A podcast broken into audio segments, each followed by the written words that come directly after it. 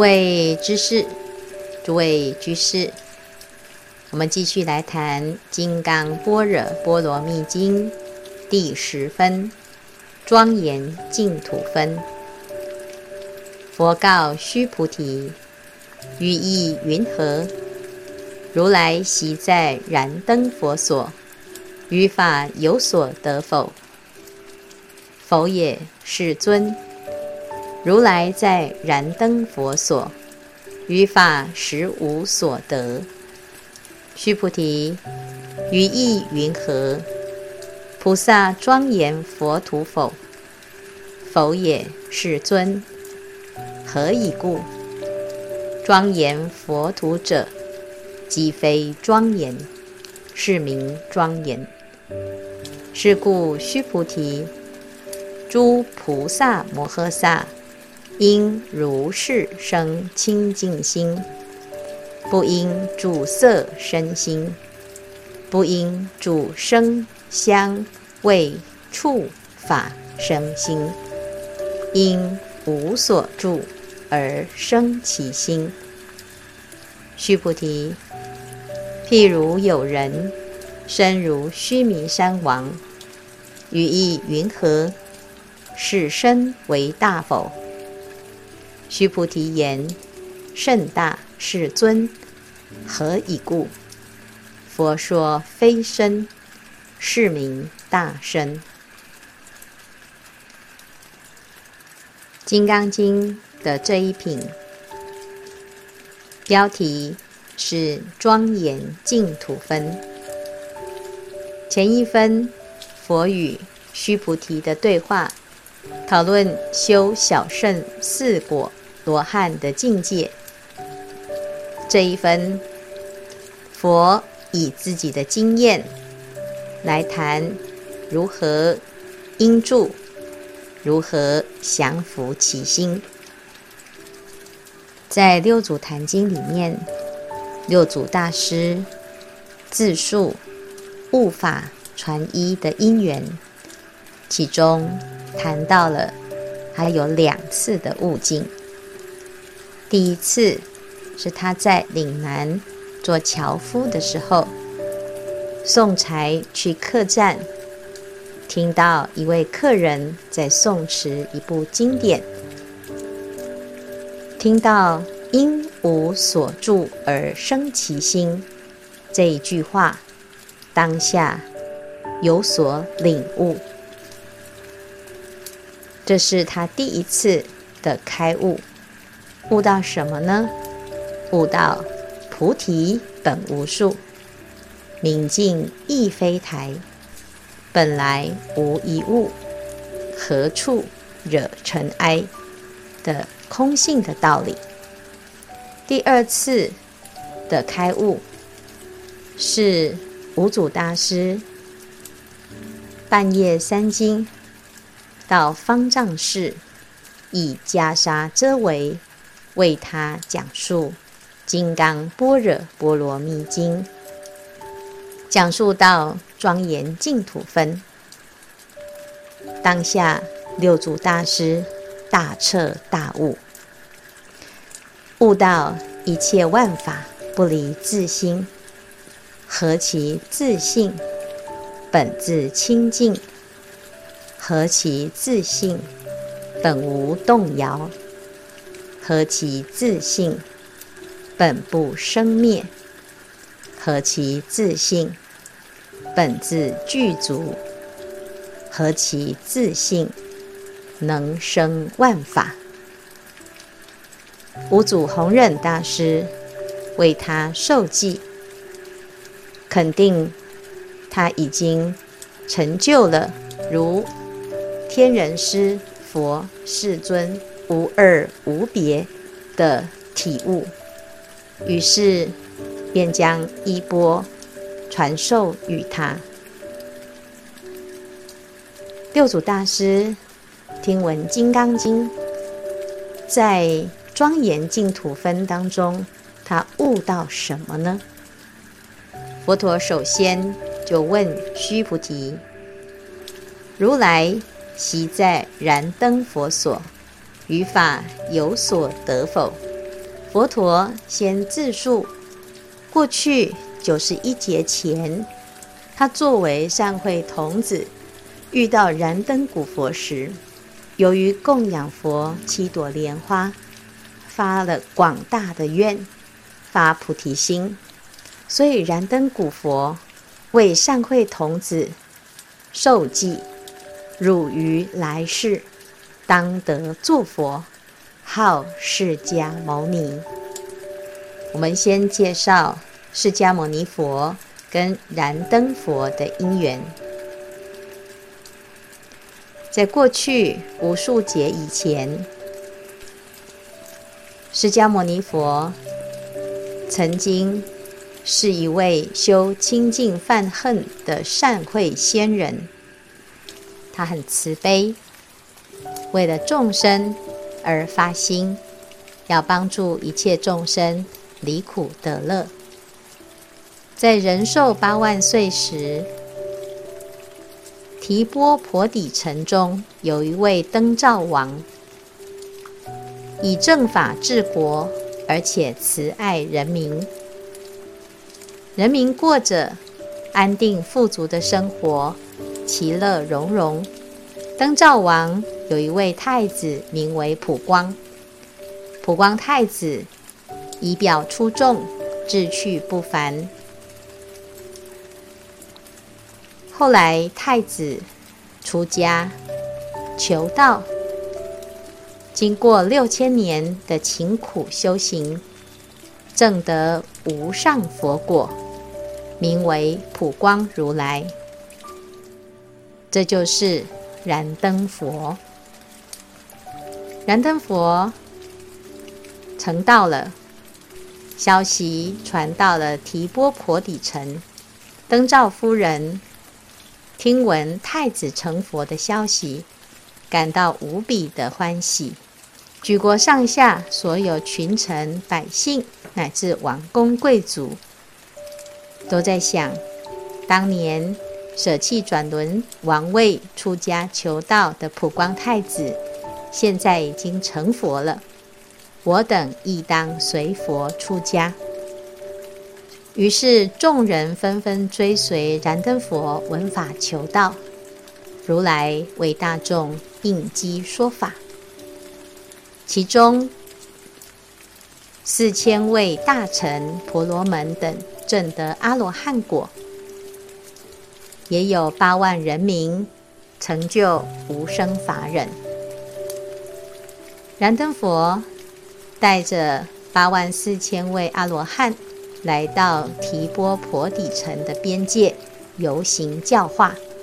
灯照王得知消息，心大欢喜，于是下令整治国内所有的道路，以香水洒地，宝床凡盖严饰，绵延数百里。种种珍贵的花，庄严无比。灯照王希望自己是第一位供养燃灯佛的人，于是下令，国内所有的花都要送到王宫，不得私卖，也不可以提前供养燃灯佛。此时，在山中独自修行的善慧仙人做了一个梦，梦中有五个奇特的景象：第一，梦到卧在大海之中；第二，梦到头枕须弥山；第三，梦到海中的一切众生。进入其身内；第四，梦到手执太阳，第五又梦到手执月亮。善慧仙人做了这个奇特的梦，心想：这个奇特的梦呢，到底是什么意思？我应当要去请教有智慧的人。于是善慧仙人动身前往城中，途中。行经一群外道修行的处所，他想，我应当将向他们请教所梦之境。经过论辩之后，五百人完全被善慧仙人所折服，于是恭敬地请求要成为善慧仙人的弟子，并且各以银钱一枚供养善慧仙人。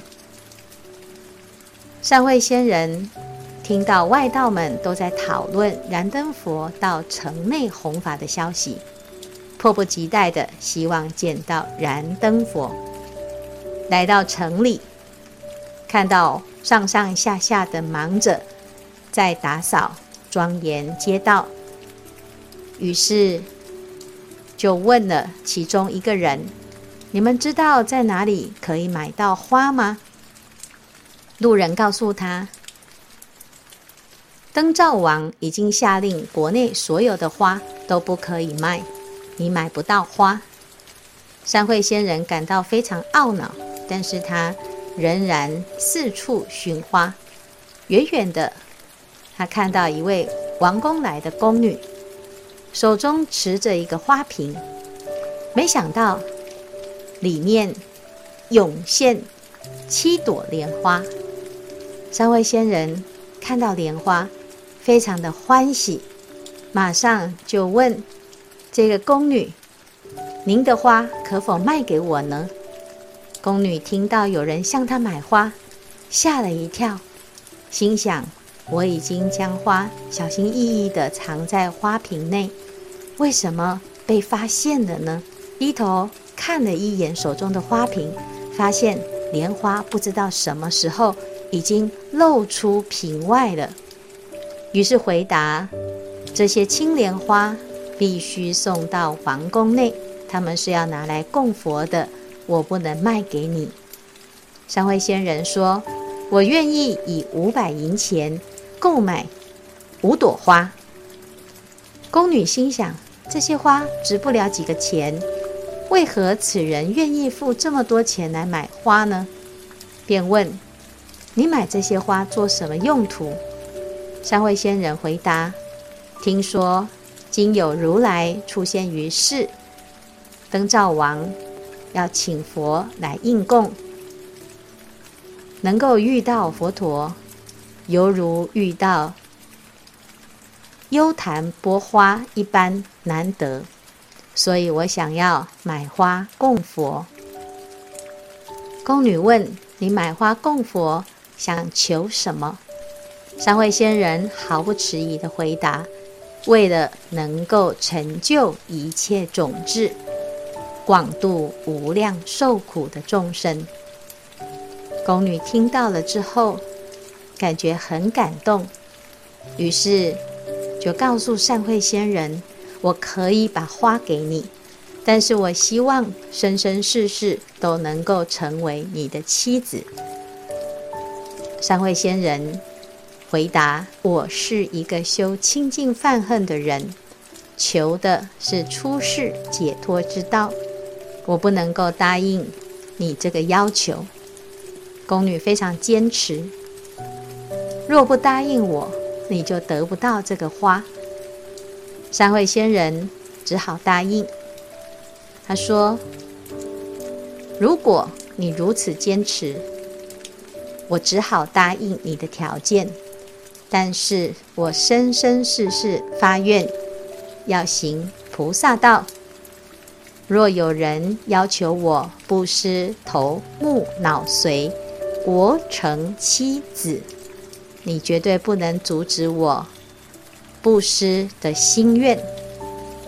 宫女回答：“没有问题，我答应你的要求，请您代我将这两枝莲花一同供养如来，愿我生生世世不忘此一誓愿。”不离不弃。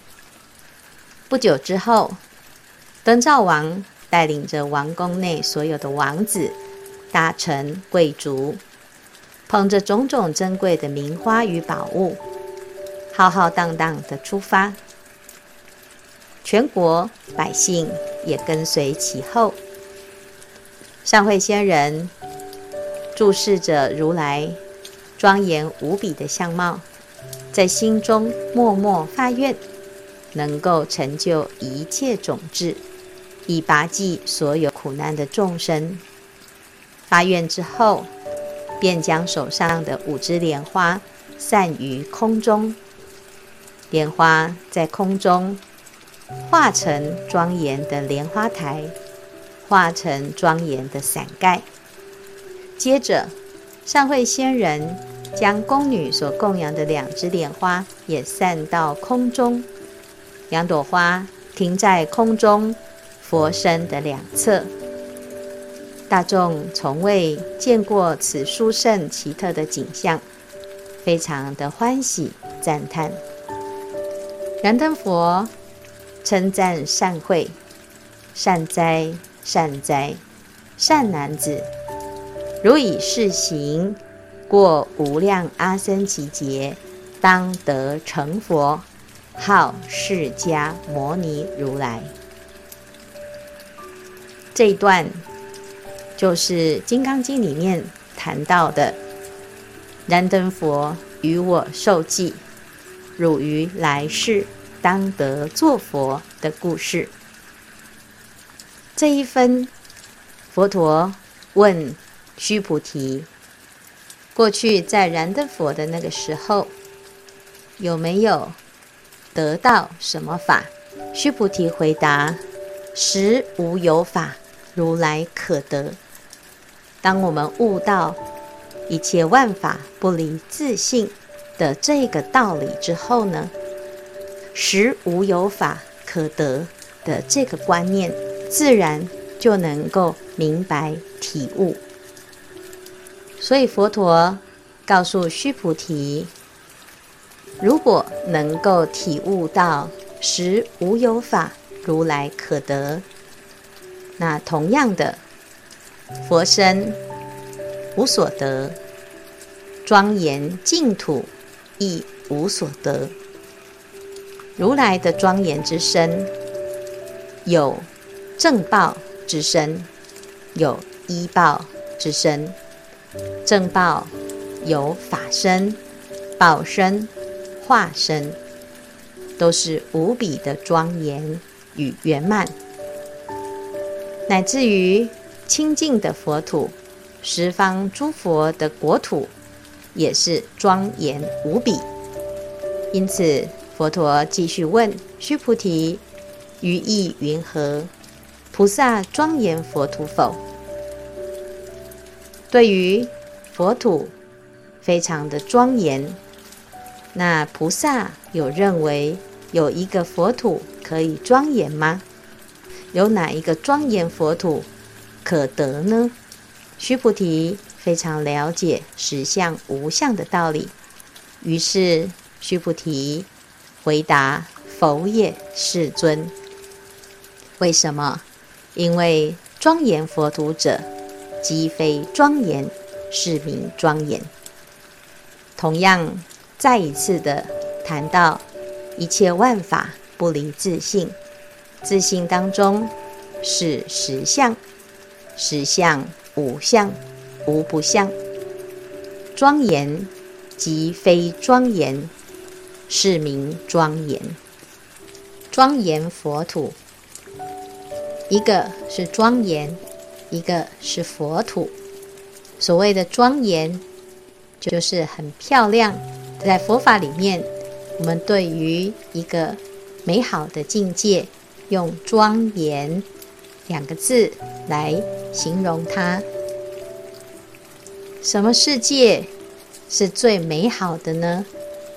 就是清净的国土的世界。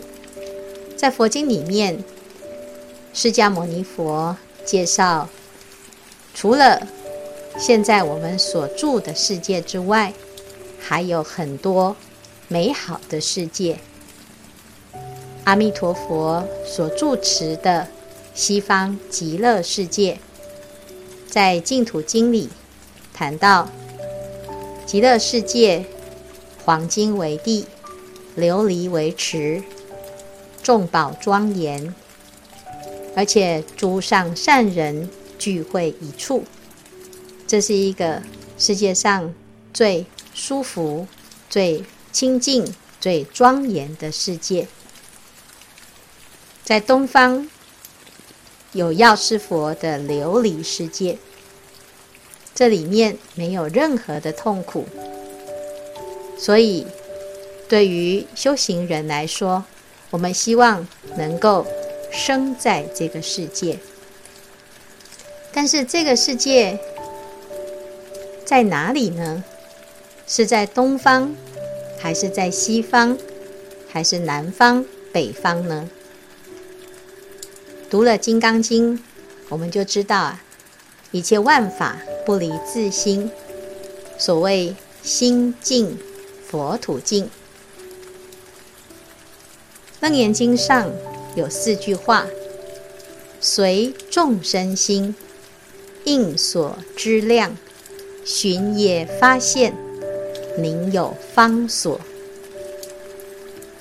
这个世界上的一切。都是随众生的心所展现出来的景象，而且是寻业发现。譬如，同样是水，人看到的就是水，天人看到的是琉璃，恶鬼看到则是脓血，鱼虾看到有如。空气一般，到底水是什么样子呢？就是随着众生的心寻业发现。那么净土在哪里呢？净土是在东方，在西方，还是南方，或者是北方呢？如果心净则佛土净，为什么我们的世界看起来是如此的不清净呢？《维摩诘经》里，舍利弗也曾经提出这样子的疑问。舍利佛思维：若菩萨心净，则佛土净。那么，我的老师释迦牟尼佛过去在当菩萨的时候，难道他的意念是不清净的吗？为什么他的世界是如此的不清净呢？佛陀知道了舍利佛的想法，就问呢、：“舍利佛，你看到的世界是什么样子？”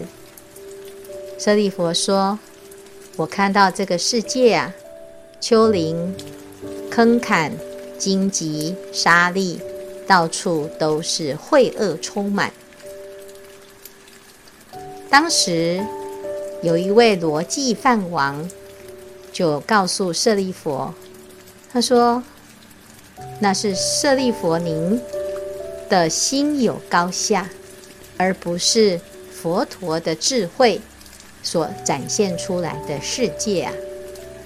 佛陀的世界是清净、是庄严的，但是因为仁者你的心透过。”你的偏见来看到这一切的世界，所以所展现出来的就是一个不清净的状态呀。佛陀就跟舍利佛讲：“你要不要看看我眼中的世界啊？”佛陀以足指按地，当下三千大千世界所有的宝藏。呈现出无量的庄严、无量的功德，大众不但看到这个景象，而且呢，也看到自己就坐在宝莲花上。佛陀就告诉舍利佛：若人心清净，便见此土功德庄严。《金刚经》里面谈到庄严佛土者。即非庄严，是名庄严。这就是一切唯心造的观念。那么，我们所看到的世界，究竟是清净的国土，还是充满了各种苦难？因此，佛弟子们当发菩提心，我们一起来改变这个世界，从自己的心清净开始。最后，佛陀就总结：诸菩萨摩诃萨应如是生清净心。要如何让自信的功德能够完全的展现呢？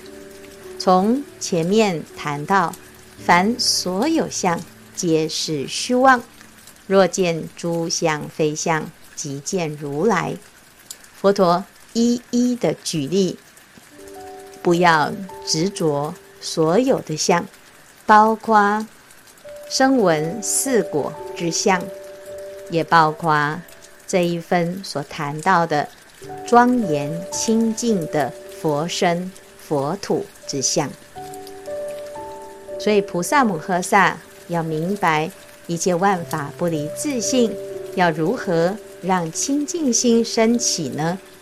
不应主色身心，不应主声香味触法生心，因无所住而生其心。